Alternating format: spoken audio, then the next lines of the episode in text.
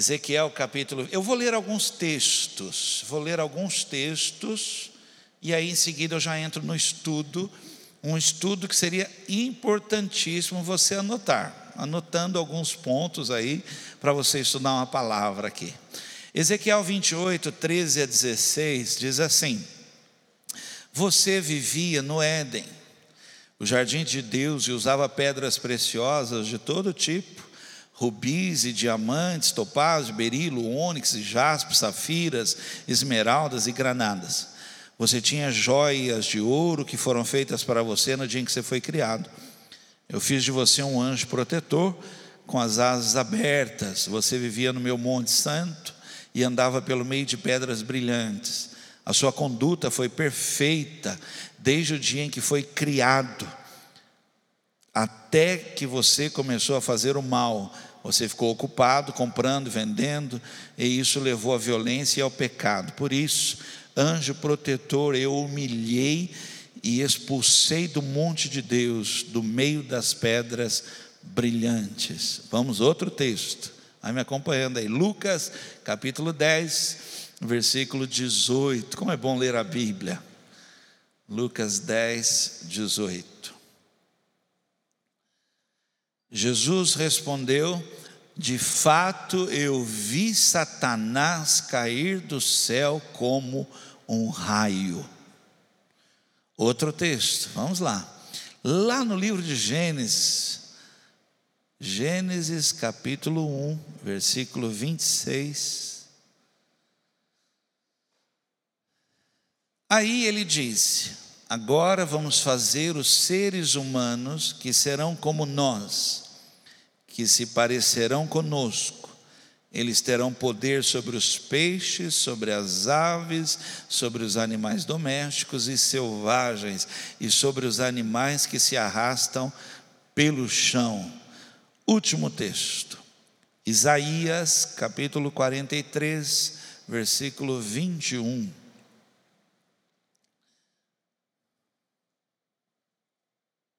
Eu espero. Isaías capítulo 43, versículo 21.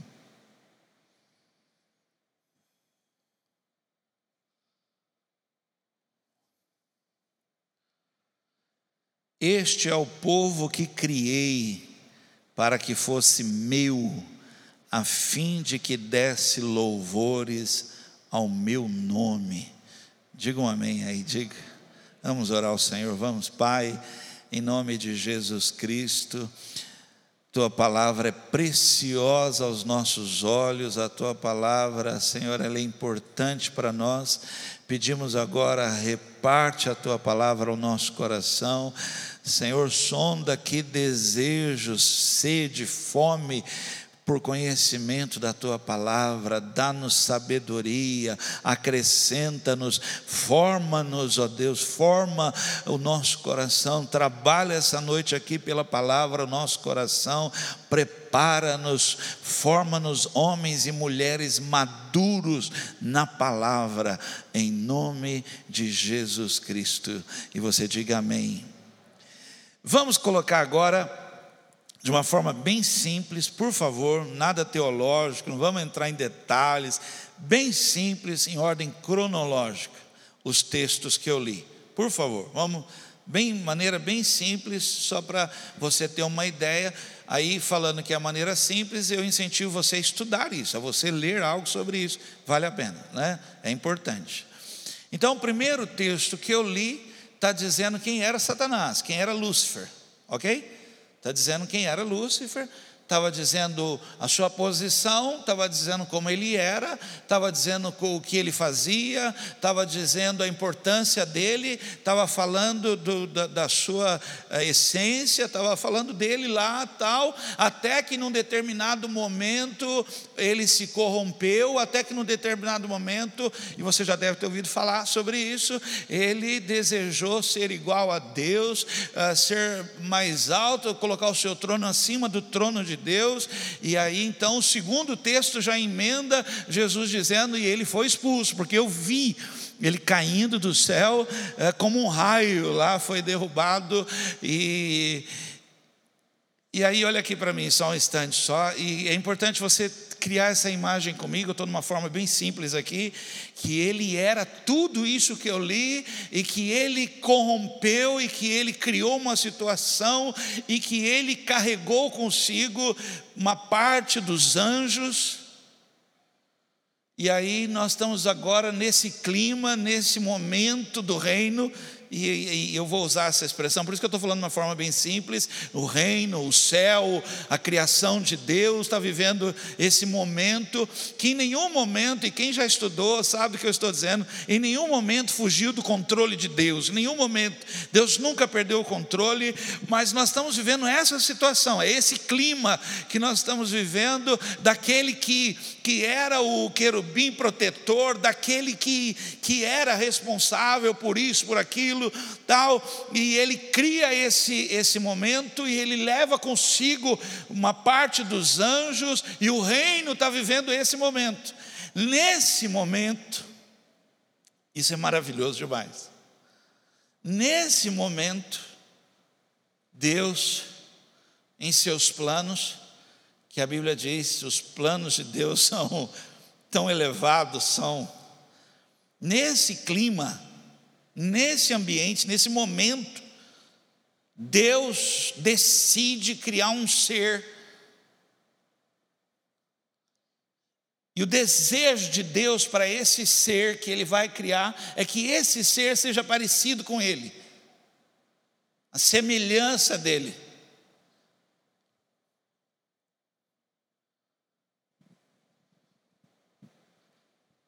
E Ele cria o ser humano o homem, macho, fêmea, e da sua criação a ponto de, de, ter visto que a água era boa, e que a estrela era boa, e que o sol era bom, e que a lua era boa e tal. Quando ele fala daquele ser que ele criou e diz que viu Deus, que aquilo que ele criou era muito bom, porque ele realmente tinha criado algo para ser a essência a semelhança, para agradar, Deus teria agrado, Deus teria prazer naquela criação. E aí Deus começa a trabalhar esse agrado no homem, no ser humano. E é diário, preste atenção, é diário, todos os dias. Quem já leu? Todos os dias Deus vinha para quê? Para trabalhar nesse ser humano, para que esse ser humano fosse realmente aquilo que foi criado para agradar a Deus, para ser mesmo aquilo que Deus esperava dele. Mas a um determinado momento, esse ser humano que foi criado por um propósito, foi criado por uma razão, foi criado por um desejo, esse ser humano decidiu viver outro propósito, outro plano, decidiu que ele poderia fazer outra coisa mas Deus não desistiu desse plano. E aí chegamos no quarto texto que eu li. E eu vou ler ele para você de novo. Este é o povo que criei para que fosse meu, a fim de que desse louvores ao meu nome. Sabe o que Deus está fazendo conosco nesses dias? Restaurando o original nós fomos criados por um propósito. Gente, você fala amém, porque eu estou afirmando algo. Mas deixa eu explicar algo a você. Eu não queria gastar tempo nessa parte aqui, porque eu queria entrar mesmo nos tópicos. Mas olhe para mim, olhe aqui para mim. Estou falando que nem Pedro e João agora no Templo Formosa. Olhe para mim. Tenta imaginar a minha história. Não queria falar sobre isso, mas vou falar rápido aqui. Tenta imaginar. Eu sei que deve ter alguém aqui que tem histórias assim também, mas olhe para mim e tenta imaginar minha história. De uma mulher, de uma de uma pessoa que está perdida na vida, está passando uma situação complicadíssima na vida, e ela, nesse momento tão complicado, tão conturbado, tão inseguro, incerto, engravida. Mas não engravida de um casamento, de um processo, não, não engravida de um relacionamento.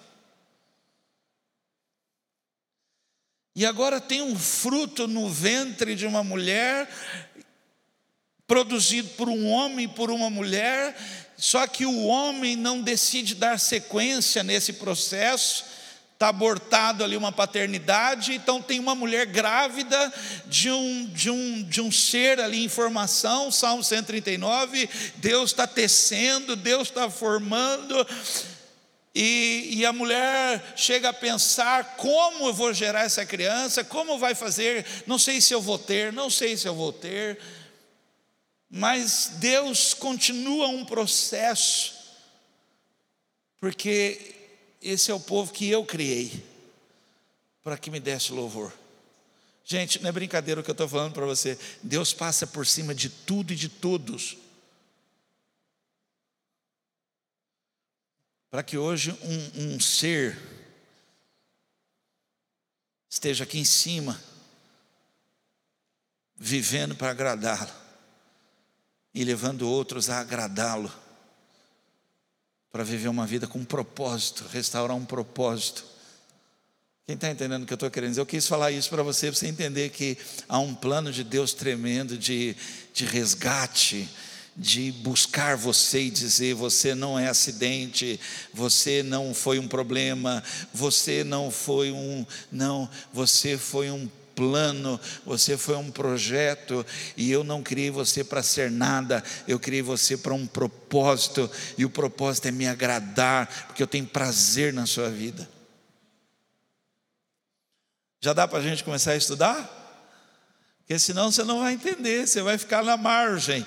Aí o que eu falar, você vai achar que eu estou falando de outro. Eu não estou falando de outro, eu estou falando de você que Deus criou, que Deus passou por cima de todo conceito, e Ele adotou você, e Ele criou você, e Ele foi atrás de você, e eu não vivi o propósito, e eu fugi do propósito, e eu saí da igreja, e eu fui querer o mundo, mas Ele me alcançou com amor eterno.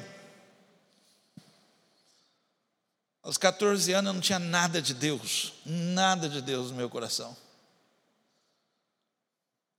Até que no dia 4 de março de 1984, Deus usou uma pessoa para falar do amor dele pela minha vida, a razão porque ele tinha me criado, e eu entreguei minha vida a Jesus Cristo.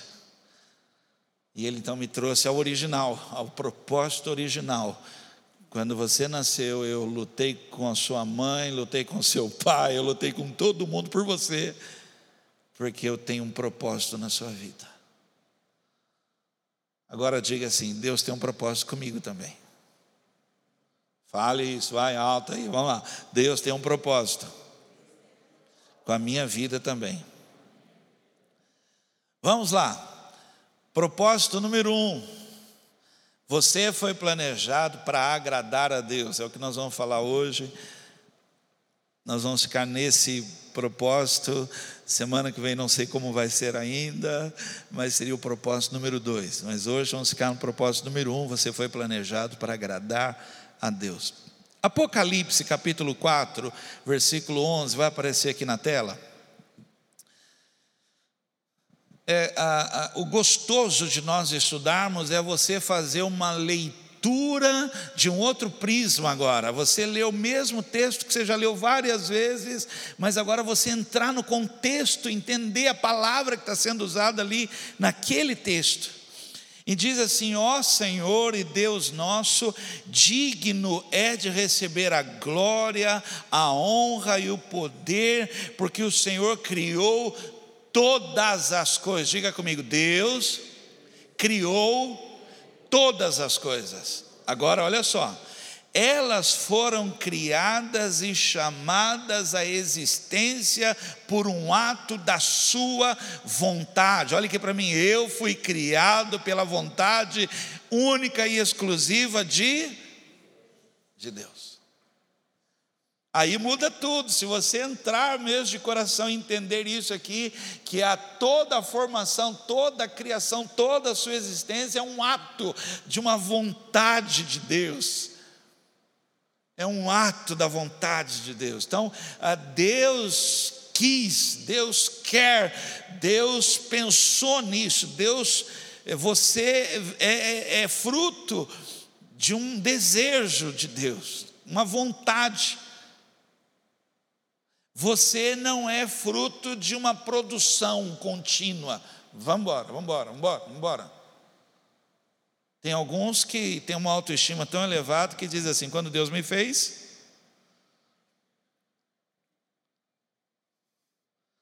quando Deus me fez, ele estava de, de bom humor. E outros falam assim: Deus me fez e jogou a forma fora, né? Mas acredite, é, eu não posso falar isso agora, não vou ficar aqui, não vou perder aqui o. Mas você é forma única mesmo. Você é forma única mesmo. Razão porque Deus tem um plano com a sua vida. E, e olha aqui para mim, e nós não entendendo isso, não vivemos o propósito de Deus para a nossa vida. Deus, quando nos criou nessa forma única, criou para um propósito. Bilhões de pessoas para um propósito. Deixa eu falar rápido, olha aqui para mim, aqui, quem sabe você diga amém. Meu irmão, o inferno não foi criado para você. O inferno foi criado para o diabo. Ele não quer morar sozinho lá. E olha que é apertado o negócio lá. É aquelas casas, um cômodo e um banheirinho. Ele quer levar mais gente, vai ficar mais apertado ainda. E tem gente que quer ir. Já assistiu o filme que o cara fala assim: Te vejo no inferno? Na hora eu falo: Está amarrado. Eu não.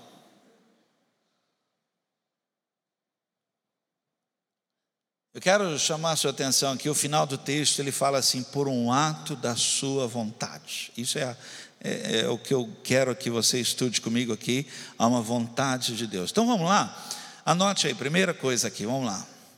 Eu fui criado para adorar a Deus. Eu fui criado para adorar a Deus.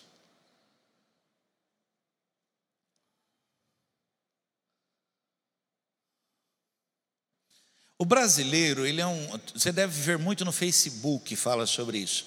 Que o brasileiro tinha que ser estudado pela NASA. Quem já viu essas brincadeiras? Que o brasileiro ele pega um negócio, ele pega, por exemplo, um, um, um, esses dias, quer ver, eu vi o cara que pegou a, a, máquina de lavar, o miolo da máquina de lavar. Já viu o miolo de uma máquina de lavar que fica assim? Ele colocou uma peneira para peneirar areia. Né? O brasileiro ele, ele pega as coisas, mas olha aqui para mim. Tem coisa que foi criada para aquilo, usar para outra coisa não é indicado. Você está correndo um risco. Brasileiro ele tem essa ideia, brasileiro ele arranca a peça, põe em outro lugar e ele mistura as coisas. Você foi criado para adorar a Deus. Olha aqui para mim. Se não estiver adorando, você não está funcionando como deveria funcionar. Agora olha só, quantos aqui quando adoram a Deus na sua vida, sentem que a sua vida está completa? Que é, é algo assim do qual não tem nada, é, é, pastor, é assim, eu não vejo nem a hora passar, não tem tempo, não tem espaço. É um, quando a adoração toma meu coração, pastor, quando eu estou ali, no, aquilo toma minha vida, eu não me sinto doente, eu não me sinto menor, eu não me sinto fraco. Vai dizendo amém, vai. Porque eu fui criado para isso, pastor. Quando eu estou nesse processo, porque eu fui, você entende que aí eu funciono perfeitamente em qualquer circunstância. A circunstância pode estar sendo contrária, eu posso estar sendo atacado, mas quando eu estou exercendo aquilo pelo qual eu fui criado, nada me abala. Por isso que o salmista ele fala: quando eu estou dessa maneira na Sua presença, eu salto muralhas, eu passo pelo meio de um batalhão, eu não temo a dez milhares que se levantam contra mim, porque eu estou estou vivendo a essência da minha criação, aonde eu sou mais que vencedor sobre tudo. Não estou na adoração, estou em outra coisa, está faltando algo. Dói, fico triste, fico.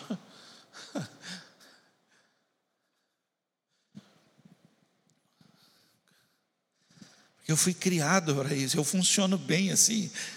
As pessoas não entendem porque que a gente vem na igreja, porque eu funciono bem, eu funciono bem aqui adorando o Senhor.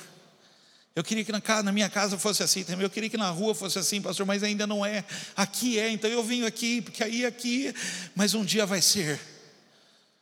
Em algumas casas já é, mas um dia vai ser na minha casa, eu e a minha casa serviremos o Senhor e haverá adoração lá em casa, pastor. E não vai ser só no domingo às 19h30 ou às 10, pastor. Na segunda haverá adoração na minha casa pela manhã e meus filhos terão gozo e alegria. Agora é importante que você saiba o que é adorar e como adorar, muito importante isso. É muito importante que você saiba o que realmente é adoração, e adoração é muito mais que música, diga um amém. Muito mais que música. E nós perdemos a essência da adoração quando pensamos que cantando eu adoro. Nós ficamos presos a isso. E isso é perigoso. Porque olha aqui para mim, nós cantamos as músicas que tocam o nosso coração. Aí eu gosto dessa música. Então você está adorando você. Faz bem para minha alma eu cantar essa música. Quem canta? Seus males. Não, mas não tem nada a ver com você. Adoração tem a ver com Ele. Adoração é para agradar? E a gente gosta daquelas músicas assim que traz uma sofrência para nós. A gente quer chorar. Ai, como eu gosto daquela música, pastor. Isso quando não é aquela assim, quase uma macumbazinha que, né, que quem te viu passar na prova e não te ajudou, você vai ver o que vai pagar e vamos embora. Isaías 29, 13 o Senhor diz: olha, irmãos, não é brincadeira, não sou eu. O Senhor diz: esse povo ora a mim com a boca e louva com os lábios, mas o seu coração está longe de mim. A religião que eles praticam não passa de doutrinas, ensinamentos humanos que eles só sabem repetir de cor. Então, adoração não tem a ver com cantar música. Adoração tem a ver com ser. Adoração, você deveria anotar isso. Adoração é qualquer atitude sua que venha agradar a Deus. Onde você estiver, qualquer lugar que você agradou a Ele, você fez o que Ele esperava, você agiu, você falou, você, aquele momento ali, Deus está sendo adorado da melhor maneira possível, em verdade. Porque alguém ali passou por um processo que não tinha a ver comigo, se eu queria, se eu gostava, se era agradável a mim. Não, não, tinha a ver com ele, para que ele fosse glorificado. Alguém dissesse: glória a Deus. Glória a Deus. Agora olhe para mim, eu estou saindo aqui, mas eu tenho que concluir aqui. Você pode estar chorando você pode estar com dor, você pode estar sofrendo, você pode estar passando uma luta, você pode estar com uma coisa, mas naquele momento ali, não tem nem o que eu pensar, eu, eu, eu, aquela atitude minha ali agradou a Deus. Que adoração! Que adoração.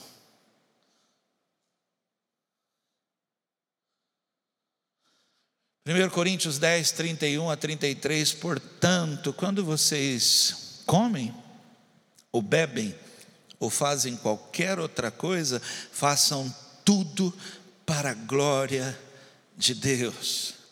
Vivam de tal maneira que não prejudiquem os judeus, nem os não-judeus, nem a igreja de Deus. Diga amém. Façam como eu, procuro agradar a todos em tudo que faço, não pensando no meu próprio bem, mas no bem de todos, a fim de que eles possam ser salvos. Faça algo que agrade a Deus. Faça algo que agrade a Deus. Gente, eu não posso ficar abrindo parênteses, senão eu não termino o estudo. Mas você entende que quando eu julgo uma pessoa, se ela deve ou não deve, se ela merece ou se ela não merece, se ela é boa o suficiente ou não, e eu então retenho o que eu deveria dar a ela, a minha compaixão, o meu amor, o meu perdão, visando que com isso, com essa atitude, quem está sendo agradado não sou eu, nem a outra pessoa, mas é Deus. Como se ele estivesse falando assim: foi exatamente para isso que eu te criei. Eu criei você para isso. Quem está entendendo? Então, a primeira coisa é isso aqui. No Salmo 113, versículo 3. Desejo, é, desejo. Desde o nascer até o pôr do sol, que o nome do Senhor seja louvado. Ou seja, a adoração não pode ser uma parte da sua vida, uma ação isolada ali. A adoração tem que ser a sua vida. Tem que ser. Por favor, olha aqui para mim. Quantos estão entendendo que para a gente viver uma vida com propósito, nós temos que voltar o nosso coração para isso aqui na integralidade. Isso aqui é menos do que isso aqui não é. É isso aqui é. Viver para agradar a Deus, não a nós mesmos. Pastor, eu não fui lá porque eu não estava muito bem. Mas não tem a ver com você, tem a ver com, com que Ele é digno, é agradar a Ele. Ah, pastor, ó, Deus me perdoe, mas aquela pessoa manda outro. Você não está entendendo que você foi criado para agradar a Deus. Vamos lá? Segunda coisa, eu fui criado para ter um relacionamento com Deus. Eu fui criado para isso.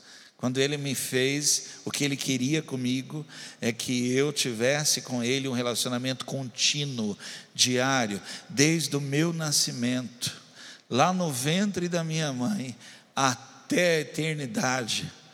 Diga um amém, olha. Até a eternidade, esse relacionamento não será quebrado eu viverei para Ele. Os meus filhos são gerados para Ele. A minha casa é dele. Então eu, eu, eu, Ele me criou para isso. A palavra relacionar fala de vínculo,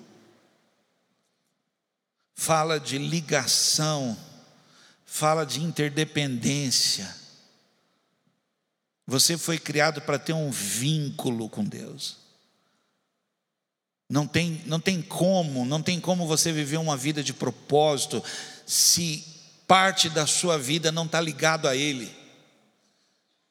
Não tem como, você não vai entender nunca isso, e aí você nunca vai viver o melhor da sua vida, se apenas uma parte da sua vida tem uma ligação com Deus, que é a parte religiosa, mas a parte carnal.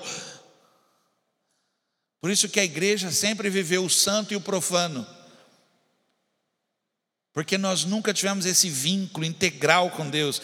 Então nós gostávamos da religião. Então todas as festas carnais eram na frente da igreja. Quem lembra disso?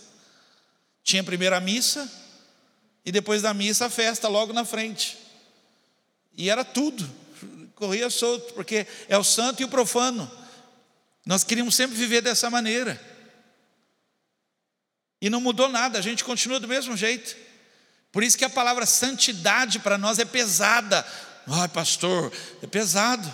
Algo que tinha que ser natural para nós, porque nós somos criados para ter comunhão íntima, uma ligação, um vínculo com Ele, e toda a nossa vida ser santa, consagrada a Ele. Mas aí a gente dá uma parte para Ele para reter uma outra parte, porque a gente quer isso. É difícil para nós, algumas coisas são difíceis. Tem gente que não gosta quando eu falo aqui, gente, ó, eu não bebo. Tem gente, pastor, você devia não ficar tocando esse assunto, desagrada. Não, desagrada você, eu não bebo. Foi uma escolha minha, pessoal. Não teve nenhum apóstolo que falou para mim, nenhum bispo que chegou em mim e falou assim: ó, oh, rapaz, não beba. Não, fui eu que falei, não quero, eu não quero. Uma decisão minha. Mas por que, que o senhor fez isso? Porque eu estou buscando algo maior com Deus e abrir mão disso. Ainda não abri mão disso, ainda não abri mão disso, ainda continuo não abri. Quero, se ele for, Vanderlei, quero mais tempo contigo. Quem aqui, como eu aqui, chorava para jogar um futebol? Sem Oswaldo, porque o Oswaldo vai levantar as duas mãos. Quem aqui? Gente, olha, houve um tempo da minha vida, Oswaldo, Oswaldo está aqui, houve um tempo da minha vida que eu tornei inadmissível, ó, meu particular, não anote isso, estou eu falando aqui, eu tornei para mim jogar futebol no domingo, não foi bem? Nunca mais na minha vida joguei futebol no domingo, não quis, não quis. Foi algo meu, eu que. Porque domingo para mim era o dia que eu ia à casa do Senhor, eu queria estar inteiro, não queria estar cansado, não queria chegar lá na igreja. O que, que foi? Nós jogamos bola o dia inteiro. Não queria isso. Não queria ter que ter uma briga, uma discussão, porque futebol chuta a canela e o outro manda para o céu. A gente fala assim, vai para o céu. É tudo assim, futebol. Vocês não sabem o que é isso, a gente joga futebol, a gente abençoa os outros, cara. É tudo bênção. Entendeu? Não queria, eu não queria. Sábado eu vou, mas domingo eu não vou. Porque domingo eu quero acordar já pensando no meu coração, eu vou estar na casa de Deus hoje. Uma decisão minha. Deus criou você para ter uma comunhão maior com Ele. Vou repetir isso. Deus criou você para ter uma comunhão ainda maior com Ele. Deixa eu fazer uma pergunta. Quem sabe aqui alguém aqui levantando a mão vai dar um testemunho.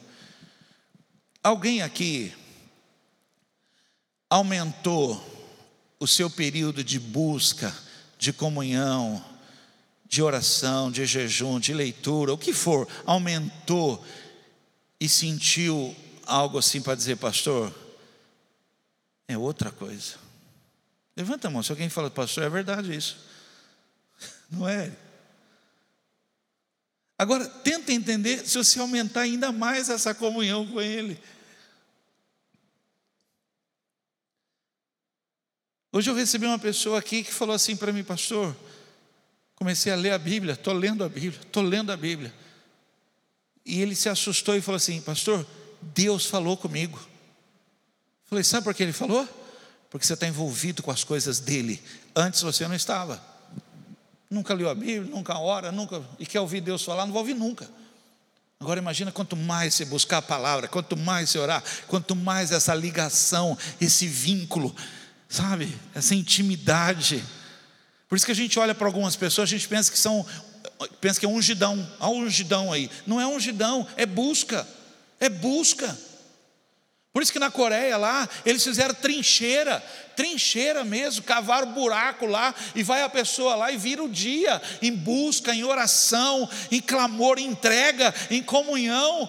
Aleluia, ore por mim, eu preciso de mais isso. Ore mesmo para Deus, que o pastor lá, eu, Natan também, né, Natan? Diga aí um. Precisamos mais ainda dessa comunhão, dessa intimidade, para que Deus derrame mais dons, mais unção, mais, habilita mais habilitação do céu sobre a nossa vida, para ver o poder de Deus, que Ele quer isso. Eu fui criado para isso. Salmo 14, 2. Lá dos céus, o Senhor olha para a humanidade procurando alguém que compreenda seus planos, alguém que deseje ter comunhão com Ele. Eu quero, Senhor. Eu quero. Eu abro mão do meu sono. Eu abro mão do meu horário. Eu abro mão da minha pressa. para ter um minuto a mais contigo, para ficar mais um pouquinho ali e ouvir a tua voz. Eu abro mão, eu abro mão do meu descanso, eu abro mão, eu abro mão da vontade da minha carne para ficar mais um tempinho ainda contigo e ser tocado por ti. Diga amém. A palavra aí que, quando ele diz assim, que compreenda, ele fala alguém que queira viver esse propósito. Lá do céu ele olha procurando alguém que esse compreenda, que queira viver isso. Em João 15, 4, continuem unidos comigo. João 15, 4. Continuem unidos comigo e eu continuarei unido com vocês, pois assim como o ramo só dá uvas quando está unido com a planta, assim também vocês só podem dar frutos se ficarem unidos comigo. Olha aqui para mim, ou seja, longe dele nós não fazemos nada, não somos nada, não produzimos nada, não há essência, não há contexto, não há nada, nós somos, estamos perdidos. Aí você vai se aproximando e você vai vendo a glória de Deus, você vai se aproximando, seu coração vai aquecendo, você vai se aproximando, você vai sentindo a força de Deus na sua vida. Você vai sentindo que tudo na sua vida começa a ser reparado, restaurado, porque Ele começa a assumir o trono da sua vida e Ele vai encaixando todas as coisas da maneira como Ele criou você para ser mais que vencedor. Três, estou terminando. Rendição. Renan falou aqui, eu falei, Renan vai pregar, não vai deixar eu falar. Rendição. Como viver uma vida que agrada a Deus? Rendição. O início de uma vida com propósito, o start, o começo, para viver mesmo algo que é planejado por Deus, algo que foi programado por Deus, algo que foi criado por um ato da vontade de Deus, passa pela rendição, rendição, render-se, entregar-se, oferecer, passa por isso, não tem como. Em todo tempo Deus buscou isso no homem, mas o homem, ele fala assim: o meu povo é de dura serviço não dobra essa parte. Meu povo, ele anda de cabeça erguida, o nariz empinado. Meu povo não se curva. Meu povo não se prostra, não se entrega. Meu povo bate o pé. Meu povo murmura. Meu povo é duro de coração. Deus sempre buscou rendição. A um coração quebrantado e contrito, Deus não rejeita.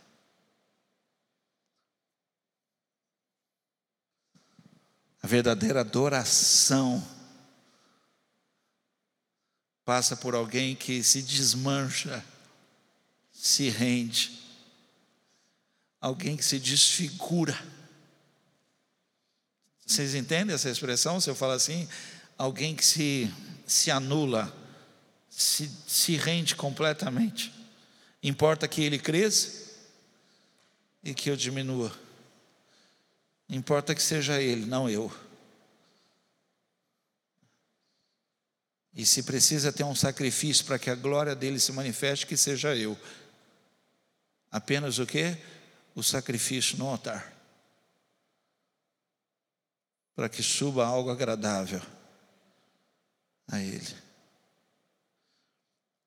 Em Romanos 6, 13 e também não entreguem nenhuma parte do corpo de vocês ao pecado para que ele use a fim de fazer o que é mal.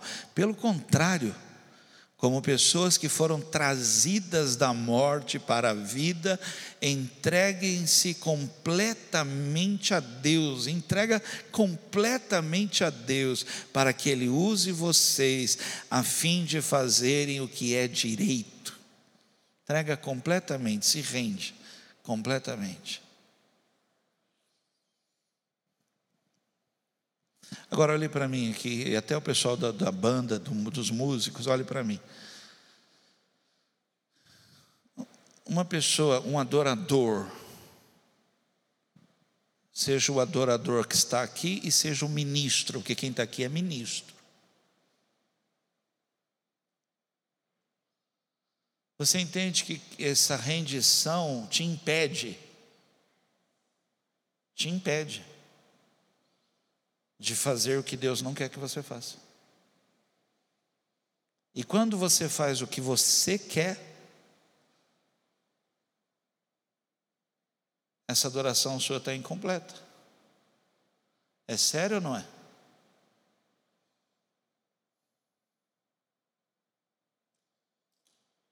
O seu corpo, dos outros já é, mas o seu corpo, em adoração, é um altar. Ah, mas eu quero. Deus, Deus falou alguma coisa? Deus. Por isso que ele chora, por isso que o Espírito Santo se entristece comigo, porque não é isso que ele queria de mim. Ele não me criou assim, ele me criou assim, do jeito que ele fez, porque ele, ele quer esse que ele criou para ser um adorador.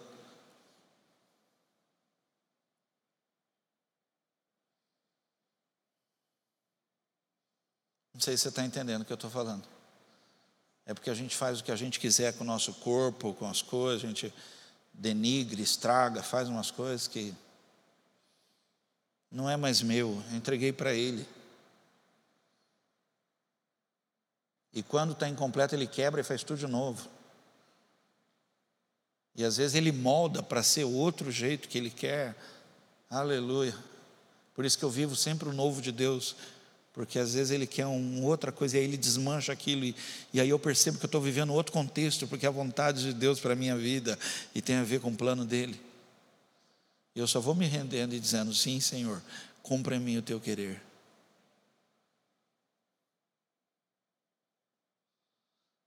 Uma jovem recebe um anjo e diz: Agraciada és tu entre as mulheres, e você vai ser vai dar a luz.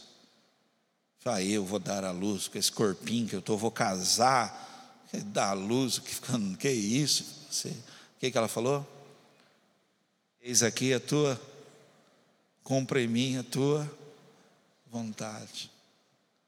Puxa, nem conheci um homem, nem passei por aquele processo tão maravilhoso de um homem com uma mulher, mas eu te entrego a minha vida o meu corpo é teu. Quem está entendendo? Eu estou falando tanto rápido assim, talvez você fica, mas é assim, um adorador é assim, não tem a ver com o que você quer, que você gosta, tem a ver com o que ele. Eu estou aqui no altar para ser só sacrifício, só sacrifício.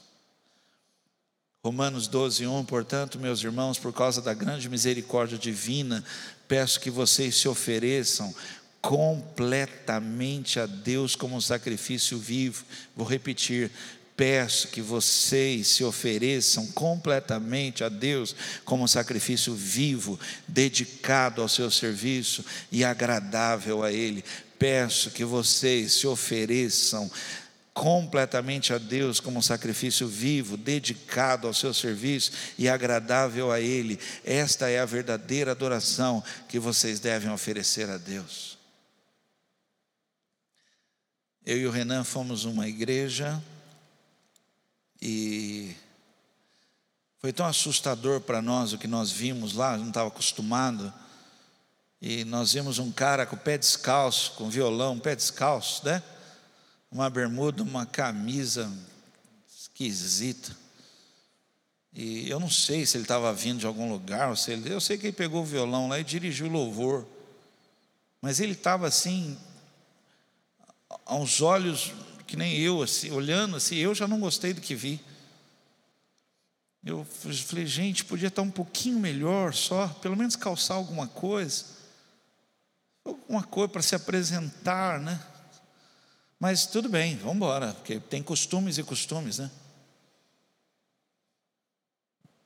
Aí a pastora que ia pregar à noite ali, a pastora do lugar, pegou, lembra, Renan? Pegou o microfone e virou para ele e falou assim: Nossa, hoje você está acabado, hein?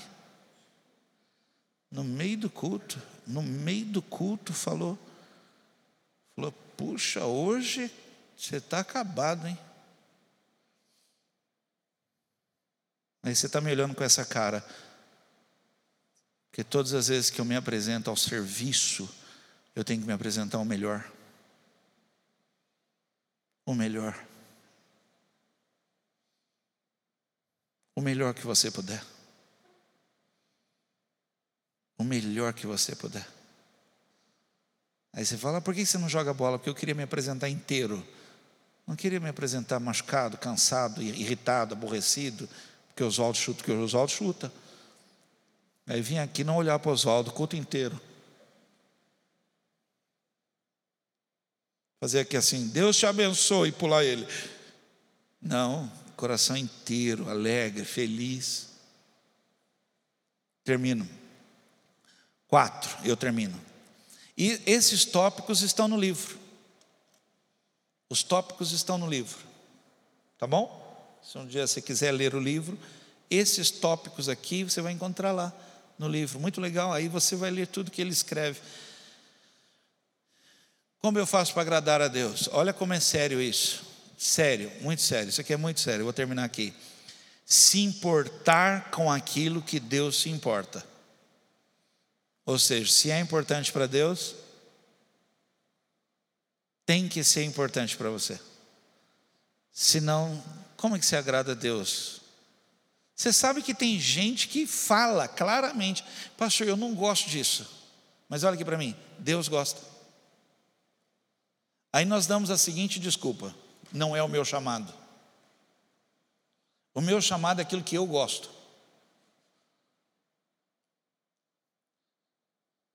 Por isso que nós temos raros, pouquíssimos missionários de segunda-feira. Nós temos crentes de domingo poucos missionários de segunda. Que a gente não gosta. Ah, não, ah, pastor, eu não gosto de ficar falando, eu não gosto de. Eu não, não gosto, pastor, eu não, não sei. Mas se é importante para Deus, tem que ser importante para você. Se curar enfermos é importante para Deus, tem que ser importante para você. Se libertar cativos é importante para Deus, tem que ser importante para você. Se ver uma vida salva provoca festa no céu, é importante para Deus ou não? Tinha que ser importante para você. Mas por hora nós estamos resolvendo os nossos problemas. Por hora não, por anos. Nós estamos resolvendo os nossos problemas. Para que um dia, quando os nossos problemas estiverem resolvidos, a gente consiga pregar o Evangelho e testemunhar do amor de Cristo. Oh, primeiro propósito, eu fui criado para agradar a Sabe como? Se importar com aquilo que Deus se importa. Não tem como agradar a Deus se não nos importamos, não damos devido valor àquilo que é importante para Deus. 2 Coríntios 11, 2. O mesmo zelo que Deus tem por vocês, eu também tenho, disse Paulo. Porque vocês, gente, você consegue ouvir isso? Porque vocês são como uma virgem pura que eu prometi dar em casamento somente a um homem, a Cristo.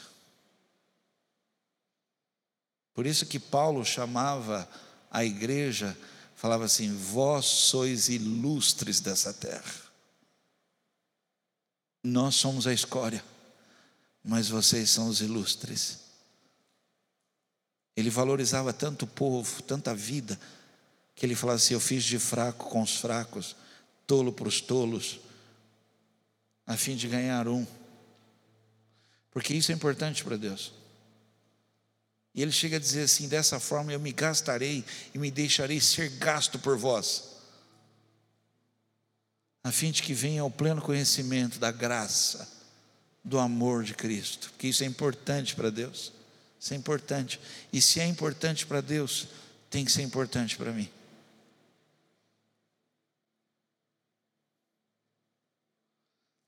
Eu recebi o missionário ontem em casa, chegou cedo, ficou até 8 horas da noite.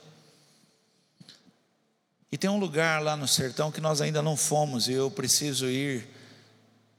E eu disse, Wellington, eu preciso conhecer a Serra do Inácio.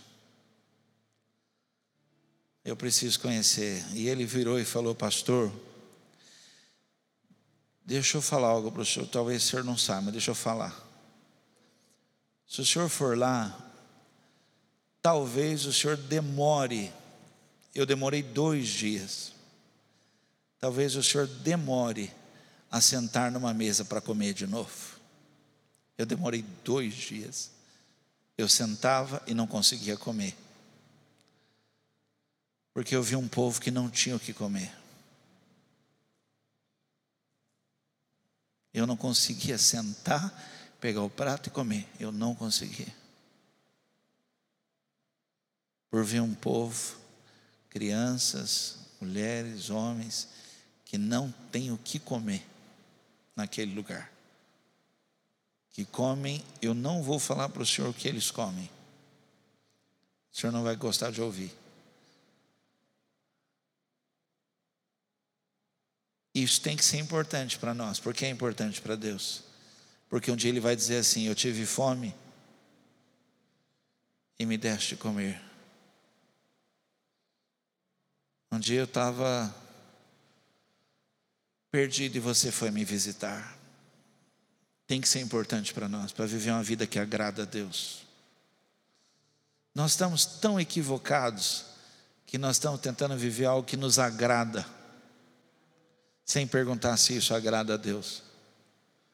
Adoração não é cantar música, porque até cantando a música, eu quero cantar a música que eu gosto. Vamos cantar essa domingo, vamos cantar essa domingo, porque não, o povo gosta, o povo todo canta, você já viu? Porque eles gostam dessa. Vamos cantar essa, essa é legal, essa é legal.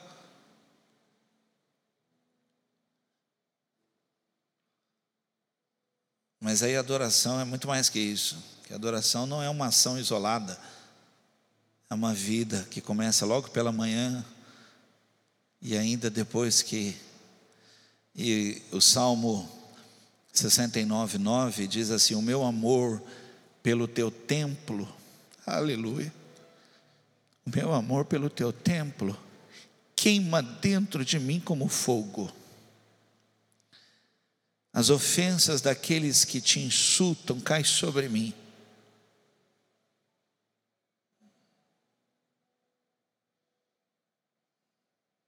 Eu amo a casa de Deus. Tenho prazer na casa de Deus. E eu descobri que quanto mais eu me importo com as coisas de Deus, mais Ele se importa com as minhas. É isso que agrada a Deus. Isso provoca uma vida com propósito. Porque isso agrada a Deus. Tem tudo a ver com Ele, não é comigo. Você pode dizer um amém? Não fique triste comigo, mas eu só peguei uns pontos. Vale a pena ler, vale uma leitura boa, vale a pena. Vale a pena uma leitura e viver uma vida com propósito. Vale a pena. Queria que você ficasse de pé.